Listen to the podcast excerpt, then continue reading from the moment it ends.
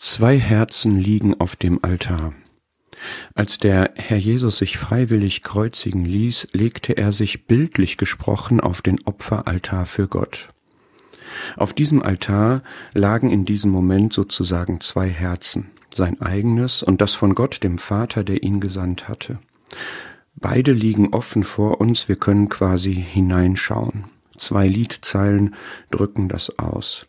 Herr, dein Kreuz, die schwerste Probe, machte völlig offenbar, einzigartig Gott zum Lobe, was in deinem Herzen war.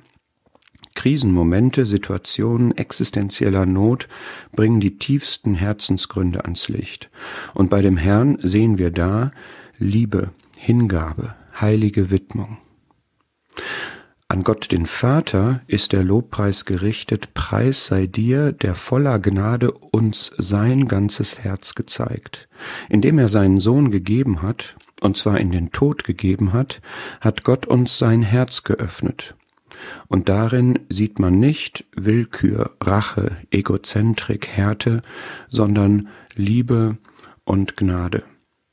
Beide Herzen liegen offen vor uns, und in beiden sehen wir nur Herrliches, eine reine, tiefe Liebe, die bewiesen hat, bis zum Äußersten zu gehen und zu geben, bis zum Tod.